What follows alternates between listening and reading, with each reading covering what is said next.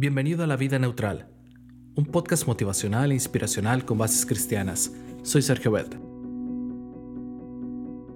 Ser de corazón valiente es una de las características de un líder a la altura de las circunstancias. Nehemías fue uno de ellos. Varios siglos antes de Cristo, Nehemías estuvo al frente de un grupo de judíos a quienes el rey Artajerjes había autorizado para reconstruir las murallas de Jerusalén.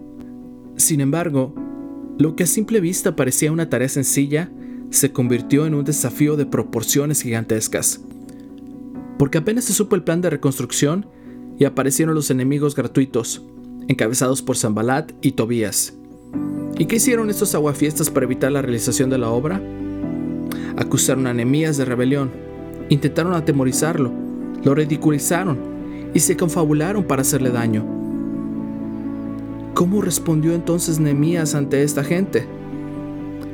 Oró a Dios. Cada vez que Nehemías se encontraba en dificultades, oraba. Por eso no podían contra él. No obstante, Nehemías no solo oraba, sino que también actuaba. Cuando él y sus aliados supieron que se planeaba un inminente ataque a Jerusalén, oraron a Dios, pero también se pusieron en guardia día y noche para defenderse. Más aún, dice el relato que los obreros con una mano trabajaban y con la otra sujetaban el arma. Esto lo encuentras en Nehemías capítulo 4 versículo 17. Algo así como dice el refrán, a Dios rogando y con el mazo dando. Con razón, pudieron completar la obra en apenas 52 días. ¿Cómo se puede trabajar con un arma en la mano y una pala en la otra?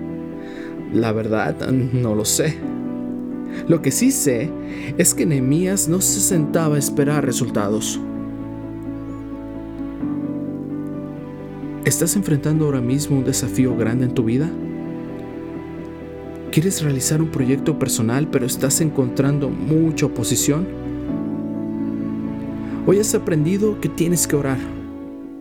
Allí se encuentra la fuente de poder. Pero además de orar, tienes que actuar. Es decir, hacer todo lo que puedas de la mejor manera que puedas. En otras palabras, tienes que tomarte de la mano de Dios y con la otra estar actuando, estar trabajando. Mientras sigas estos consejos, nada ni nadie podrán detenerte. A todo puedo hacerle frente, pues Cristo es quien me sostiene.